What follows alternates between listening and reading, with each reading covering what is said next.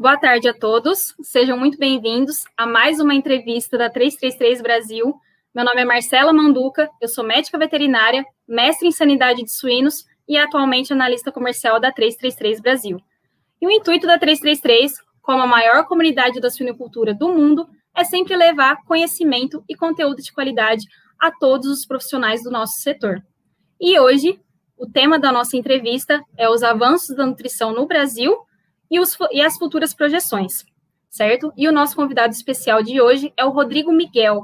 O Rodrigo é médico veterinário, possui MBA em gestão empresarial pela FGV, atua há 25 anos no mercado de nutrição animal e atualmente o Rodrigo é diretor da ADM Nutrição Animal Vision América do Sul. Seja muito bem-vindo, Rodrigo. Obrigado, Marcela. Obrigado à comunidade 333 pela oportunidade aqui de, de trocar informações, ouvir, falar um pouco e aprender com vocês também. Tá certo, Rodrigo. Muito obrigada, viu? Primeiramente, queria te agradecer por aceitar o convite dessa entrevista. Tá tudo bem com você, Rodrigo? Tudo certo? Tudo bem, graças a Deus. Depois de um ano e quase dois anos né, de, de home office aí na reta final da, da, da pandemia, preparando e, e, e, acelerando, aquecendo os motores aí para voltar num ritmo muito forte no campo. A equipe está no campo, mas num, num, sistema ainda mais controlado. Agora é acelerar esse, esse retorno e estar tá onde a gente gosta. Com certeza, Rodrigo. Está todo mundo ansioso para voltar ativa e voltar para o campo, todo mundo muito cansado de home office, né? De, de não conseguir trabalhar com plenitude, como a gente sempre trabalha. E que bom que a, que a, os casos estão diminuindo, né? Que bom que a gente está conseguindo voltar finalmente ativa aí, né? Bom, primeiramente, Rodrigo, para a gente iniciar aí nossa entrevista, eu gostaria que você contasse um, um pouquinho da sua história na suinocultura, da sua trajetória. É, fica à vontade aí para discutir um pouquinho aí com a gente. Ok, bom, nesses, nesses 25 anos de nutrição animal, eu, eu me formei em medicina veterinária, fui para o campo, né, inicialmente com aves, é, quatro anos depois, é, passei a trabalhar também com a suinocultura, já na parte de gestão, né, de mercado, de marketing e, e, e de liderança de, de, equipes de nutrição animal, equipes técnicas e equipes de marketing, equipes comerciais também. Então, é, a gente convive né, e vive o mercado de suinocultura é, nesses últimos 20 anos de, de, uma maneira bastante próxima. A minha especialidade, propriamente dita, é análise de mercado, né? passando aí pela, pela produção, pela produção da nutrição animal, pelas atualizações de tecnologias em nutrição, e terminando lá na ponta em é, é, evolução de mercado, tendências de consumo, enfim, é, o objetivo final né, de toda a nossa movimentação, que é colocar um alimento saudável, de qualidade e acessível na mesa de todo mundo. Mas essa me especializei na análise dessa cadeia. Um pouco diferente de sanidade, genética, é, nutrição, como, como a gente tem aí a maioria da nossa equipe, e no mercado é o maior, é o grande contingente de técnicos também, né? Que legal, que legal, Rodrigo. E, e, me conta uma coisa, Rodrigo, nos últimos anos, aí, na última década, na última década, a gente teve um, um avanço muito acentuado da, em termos de produtividade na suinocultura, de, de índices zootécnicos. A gente sabe que a genética ela evoluiu muito, né, nos últimos anos. Eu queria saber de você se a nutrição ela conseguiu acompanhar esse ritmo de, de acelerado da genética como entendedor do assunto mesmo. Você acha que a nutrição ela acompanhou no mesmo ritmo esses avanços ou ela ainda precisa evoluir mais nesse sentido? A, a, nutrição como, como base, né, como um dos, dos pilares de sustentação aí da produção animal, ela sim acompanhou. É, eu te diria que do efe, o efeito no, do efeito prático, talvez a, a pesquisa e a, as alternativas, a, as evoluções tecnológicas em termos de, nutri, de nutrições, algumas delas muito usadas hoje são anteriores, inclusive, a esse avanço dos índices zootécnicos. É, o que a gente tem uma, uma diversidade muito grande nos mercados, eu não falo só de Brasil, né? Uhum. A gente tem bastante, a Wisium tem, tem, tem plataforma no mundo todo, então a gente acompanha muito de perto esses, esses resultados. Mas a, a diversidade está no emprego pelo produtor dessas tecnologias.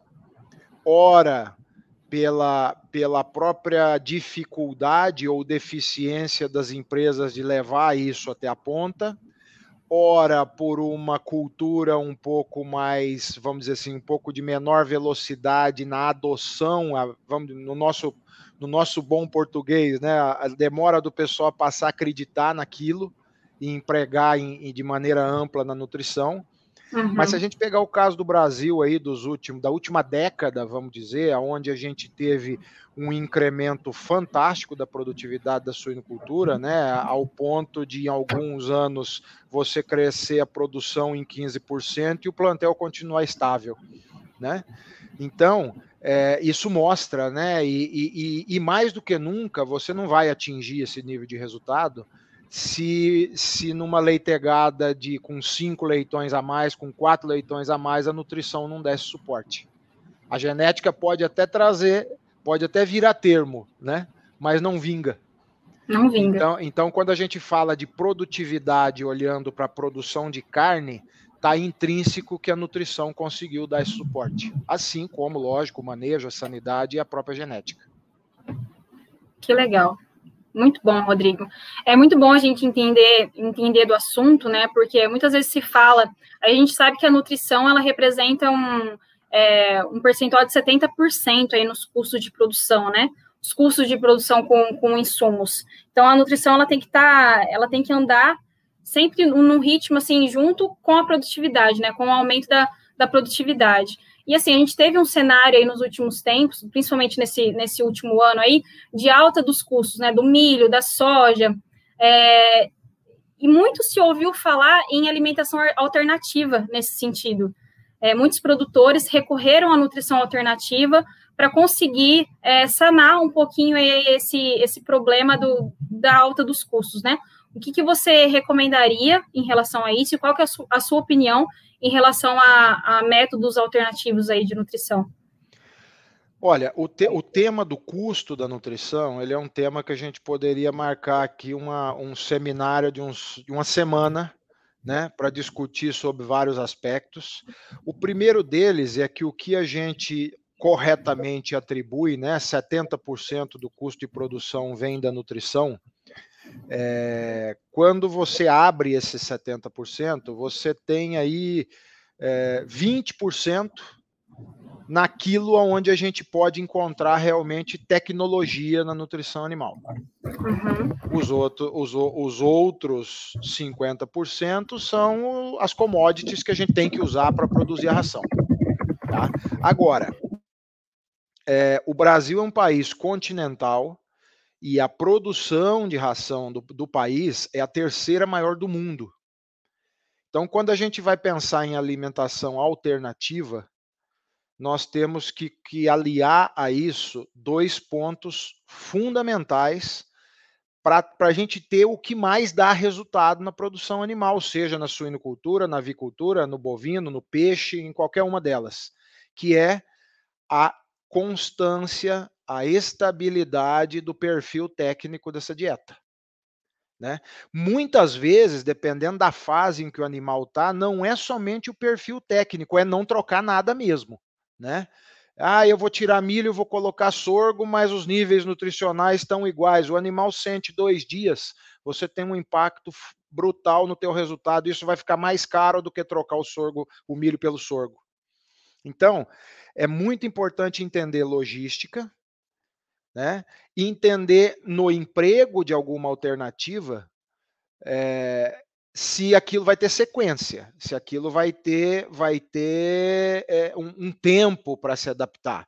Fora, logicamente, num sistema profissional como é o nosso aqui do Brasil, onde a, a maioria esmagadora dos produtores tem a sua própria fábrica de ração, entender se a estrutura da fábrica está tá preparada para receber uma ou duas matérias-primas a mais, se o sistema de pesagem está adequado para aquela matéria-prima, porque tudo isso vai impactar no resultado zootécnico. E não tem nada mais caro do que queda de resultado. Né? Eu sempre digo, se fosse, se produzir a ração mais barata fosse o negócio, a gente tinha que vender ração e não porco, e não suíno. Né?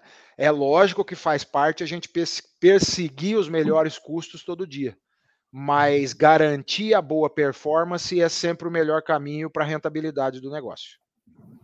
Com certeza, o, o barato acaba sendo caro, porque é como você falou mesmo, a gente piora, entre aspas, a nutrição, mas acaba perdendo produtividade, né? O que gera um, um, um prejuízo ainda maior, né? É, nós temos uma pergunta aqui da Roberta é, sobre quais as pers perspectivas desses custos para 2022. Né? A gente sabe que é um pouquinho complicado a gente fazer uma previsão disso, mas é, nós temos especialistas né, nesse assunto que fazem previsões do, em termos de clima, né, em termos de dos custos de produção, né, da, da soja, do milho, como que vai estar. A gente, é importante a gente acompanhar também esse mercado. É, o que, que você falaria em relação a isso? Como, como que você acha que vai estar os custos com insumos para o próximo ano? Os principais insumos, né, é, é, vamos falar aí da, das, dos grãos e das uhum. fontes de fósforo, Podemos até incluir os aminoácidos né, na, na, nessa, nessa conta, mas vamos falar dos tirar os aminoácidos e, e, e, e, e falar um pouco aí dos macro, colocando fósforo e os grãos. É, o mundo entrou num cenário de redução brutal dos estoques. Né? Então a gente tem hoje estoques de soja em recomposição, mas em níveis historicamente muito baixos a gente tem estoques de milho já baixos e baixando com o resultado do clima nas últimas colheitas, tanto do Brasil quanto dos Estados Unidos. É, esses preços de 2021, historicamente recordes, né? É, a nossa visão é de que com pequenas oscilações, o cenário de custo alto se mantém para 22 e é, olhando para as tendências climáticas aí, o que a gente está acompanhando, me arrisco a dizer que 23 também, tá? É, é muito longe, é muito longe. Mas por que, que eu estou dizendo isso? Porque é, o nível de recomposição de estoques que a gente precisa desses grãos, mundialmente falando, ele, é, ele vai exigir produções recordes em cima de recordes para isso acontecer. Era a expectativa para 2022, ou seja, produzir 10% a mais do que 2021, que já foi recorde, né? É, a gente vai, vai chegar, no, no caso do Brasil, no final do ano, com o mesmo nível de produção de grãos, mas a soja produzindo 8% a mais, o milho produzindo quase 10% a menos. Ou seja, não, nós não estamos recompondo estoque de milho. Né? Então, isso é, gera, quando você começa a gerar um cenário de que o milho importado começa a chegar aqui dentro num custo competitivo, você tem ideia de que nós temos as nossas limitações para poder falar em redução de custo. É, a orientação é: teremos espasmos de preço. Ah, o milho saiu de 100 e veio para 80, ou saiu de 100 e foi para 120. Aproveite o pequeno vale, acompanhe todo dia e compre na oportunidade de uma queda, seja de 5 reais, porque nós não vamos ver milho de 30 reais, 40 reais tão cedo. Entendi. Perfeito, Aí, para bater recorde de produção, você precisa investir em tecnologia na agricultura. E, e, e, é o que vem acontecendo no, nas últimas décadas, mas especialmente em 2020 e 2021, é o que está fazendo o preço do fósforo também bater recordes históricos. Então, se eu preciso pôr fósforo na terra para produzir grão, não vai ter folga no preço do fosfato também, tão cedo. Os micro, que são parte tecnológica da nutrição, né, do, no peso da ração, esses têm um cenário mais de estabilidade em relação ao que nós estamos vivendo agora, em 2021, para 2022. Os preços globais não estão altíssimos, eles estão em patamares historicamente bons, medianos, uhum. em relação ao começo do ano, até com viés de baixa, agora, projetados para 2022. Nós aqui no Brasil estamos sofrendo com um aumento brutal do custo do frete internacional, porque os aminoácidos, as vitaminas vêm de fora e todo mundo está acompanhando aí a, a, a, questão aí da escassez de containers e tudo, impactando não só, obviamente, a nutrição animal, mas uh, uh, a alta do toda, dólar toda a logística também. internacional, aí toda a logística portuária internacional. Que acaba que a alta do dólar também influencia muito, né, Rodrigo? Até partindo um pouquinho aí para é, em relação ao custo da, da carne, né? É, a gente teve um, cenário aí de muita exportação da, da carne suína para a China, né? Visto que teve a, esse surto aí de, de PSA, enfim. E é, fugindo aqui um pouquinho da nutrição, mas só para a gente é, alinhar aqui, né, o, o, o, pensamento. A gente teve um, um, cenário de alta de custos com insumos, né, produção, ali é difícil, difícil a, a produção em relação a isso, e aí o, a, o preço da carne também aumentou porque as exportações, as exportações aumentaram mais do que o fornecimento de carne para o mercado interno. Então é tudo um ciclo, né? Que, que foi gerando todo essa, esse prejuízo aí para a suinocultura. Eu vou abrir para as perguntas do pessoal. Nós já tivemos aí uma pergunta, deixa eu ver aqui. Laís Arruda. Rodrigo, qual a sua, a sua opinião sobre a energia líquida na nutrição de suínos? Olha, como eu disse no começo, a minha especialidade é mais mercado, né? Não, não é a nutrição de suínos propriamente dita, tá? Mas é, tudo, tudo que traz uma, uma biodisponibilidade, seja ela efetiva, né, na, com absorção maior ou uma facilidade de consumo, uma facilidade no manejo de administração dessa, dessa tecnologia, ela vai trazer performance sem dúvida nenhuma. No meu ponto de vista, de novo, a distância, eu não estou na nutrição no dia a dia. A energia líquida é uma opção nutricionalmente falando, mas de novo, é, assim como outras, né, via, via líquida e tudo isso, há que se considerar muito bem a estrutura de fornecimento, a estrutura do manejo dessa nutrição para que ela corresponda àquilo que tecnicamente deveria proporcionar ao animal. E custo, obviamente, né? É, hoje, com essa, como a questão da, da, da, da da. Desculpa, eu li a outra pergunta que entrou aí e me perdi. Imagina. É, é, com, é, com essa questão da, da, energia, né? A energia ela ela está sendo muito valorizada em todos os campos. Esses produtos normalmente são é, é, derivados dessas fontes energéticas. Então, a questão do custo oscila muito. Em muitas situações, como ainda são tecnologias tidas entre aspas como alternativas a disponibilidade às vezes também precisa ser garantida, precisa ser cuidada para que não seja interrompida, não falte num determinado momento. É, é, dentro daquilo que eu conheço de mercado, eu me, me preocuparia, além da técnica, que é comprovada, é, com as questões de disponibilidade de fornecimento e manejo do fornecimento ao animal. Excelente. É, Bom, passando para a pergunta da Renes, que foi a pergunta que te confundiu, né, Rodrigo? É, se você acredita que tem algum tipo, algum, alguma solução, né, para que os, os produtores não, não percam tanto dinheiro, né?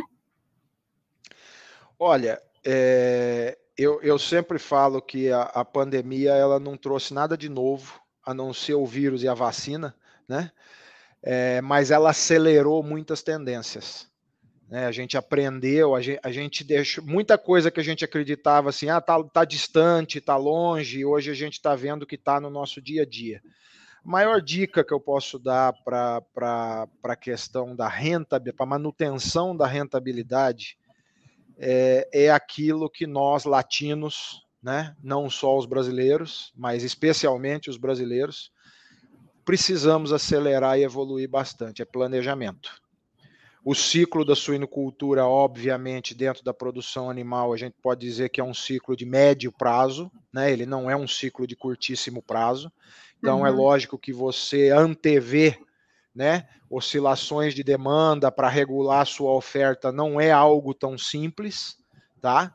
Mas o acompanhamento diário de informações internacionais e tendências pode nos dar muito suporte, muito subsídio para um melhor planejamento da nossa produção. Eu não tenho dúvida, e eu sou eu sou do interior, né? Eu sou do interior do estado de São Paulo, ali divisa com Minas Gerais, então eu trago comigo muito da fala caipira, né? E, e, tem uma frase que ela é verdadeira para tudo. Eu falo, o ruim e o bom comem a mesma coisa. Então, de novo, produtividade é a, a, a chance, a dica, né? É, é, lógico, fazendo todas as contas do mínimo custo para aquela estratégia nutricional, você ter a melhor performance é o melhor caminho para perder menos dinheiro ou não perder dinheiro. Agora, nós não temos ação sobre o custo dos grãos, nós temos ação sobre a gestão do nosso plantel e é aí que a gente tem que cuidar. Sanidade, principalmente a prevenção, porque quando eu estou medicando eu já perdi dinheiro. Né? Uhum. Então a, a, prevenção do ponto de vista sanitário ela é o melhor caminho para não perder dinheiro, não esperar acontecer algo para tentar medicar, porque aí é caríssimo sim né? E, e, e, produtividade, seja na, no tamanho da leitegada, seja na manutenção dessa leitegada, enfim, é, é, é, é um pouco disso. Planejamento estratégico, né, né, Rodrigo? Correto. Números. Números, exato. Bom, e uma pergunta do Reinaldo Cubilos: é, quais são os eixos estratégicos da Vision para acompanhar os desafios da suinocultura na América Latina e no Brasil? A estratégia principal da Wisium é proximidade, entendimento e solução personalizada. Então, isso está por trás, inclusive, da nossa linha de produtos. Né? Ela tem uma, uma certa rotatividade, porque é, é, as, as necessidades mudam, as estratégias mudam, os aditivos estão aí ganhando cada vez mais espaço, a gente precisa acompanhar isso. É, mas é, é, a estratégia principal é antever, ajudar o produtor a antecipar esses desafios. Esse uhum. é o nosso é o nosso principal papel. Então é, é, é como agora a gente está vivendo isso. A nutrição animal em 2020, quando eu olho produção de ração no Brasil em 2020, ela cresceu 5%, que já é muita coisa em relação ao histórico né, de 3% médio, com os últimos quatro anos quase estagnada. Uhum. A suinocultura cresceu 10%. Né? Então, a, o todo da nutrição cresceu 5%, a produção de ração de suínos cresceu 10%, de 19% para 20%. A, e no Brasil, a, a produção de, de suínos, de ração de suínos na América Latina cresceu 7%. Então, se o Brasil cresceu 10, é o maior, e o todo cresceu 7, a gente pode entender que a nossa vizinhança reduziu. Com certeza. Quando eu olho isso e entendo a característica dessa vizinhança, que ainda tem em países andinos, em outros países, é, muita produção de suinocultura de baixa tecnologia, eu entendo que se lá está diminuindo, o nível tecnológico da América Latina como um todo está crescendo. Então, esse tipo de análise é que a gente faz todo dia junto com os nossos produtores, transforma isso em soluções, em produtos, em treinamentos, para que a gente consiga acompanhar isso, o mercado. Desculpa, Rodrigo, caiu meu, meu mouse aqui. Bom, pessoal, é, alguém tem mais alguma pergunta para o Rodrigo? Nós já prometi para o Rodrigo que, era, que eram 15 minutos de entrevista, e a gente já, já extrapolou 10 minutos aí, mas o assunto está rendendo, né? Então, se alguém tiver mais alguma pergunta, fique, fique à vontade para fazer para o Rodrigo aí. Ninguém mais? Bom, Então, acho que era isso, Rodrigo. Eu te agradeço mais uma vez imensamente pelo, pelo seu, aceite ao convite da entrevista. Foi, foi um prazer entrevistá-lo. É, esperamos que, por próximas entrevistas, né? Espero que a gente consiga fazer mais micro, microcápsulas aí para levar mais conhecimento aí para todos os, os, usuários, seguidores da 333 e todos os profissionais do setor da suinocultura. Muito obrigada. Obrigado, Marcela. Obrigado a todo o pessoal da comunidade. Fica como, como despedida nossa aqui. Né? Uh, crescemos o consumo de carne suína no Brasil em, em um quilo per capita aí do, em 2020. É, temos que aproveitar essas oportunidades para fomentar fora do, na, da nossa comunidade técnica né, da produção, ou seja, influenciar o consumidor final a, a, a seguir nesse aumento do consumo de carne suína, porque nós dependemos muito do consumo interno é, é, para sustentar é, as bases da rentabilidade e do, e do progresso da suinocultura brasileira. Né? O Brasil exporta 20% da, do que produz, os outros 80% é destinado ao consumo interno, e a gente precisa sair das nossas da, da, das, das do, do, nosso quadrado e, e, e, influenciar o consumidor final, principalmente as novas gerações, a crescer mais e mais esse, esse consumo de carne suína. Nós temos muito espaço para aumentar essa, é, o consumo dessa carne aqui no Brasil, que é a carne mais consumida do mundo.